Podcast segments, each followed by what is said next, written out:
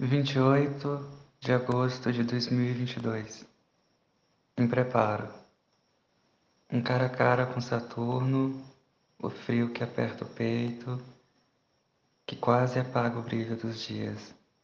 Mas não. Quase, mas não.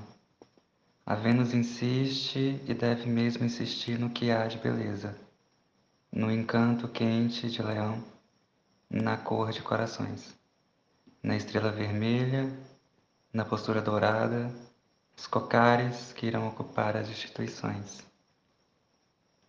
Eu sou o Tiago e esse é o horóscopo da Freitusa. Bom dia, boa tarde, boa noite.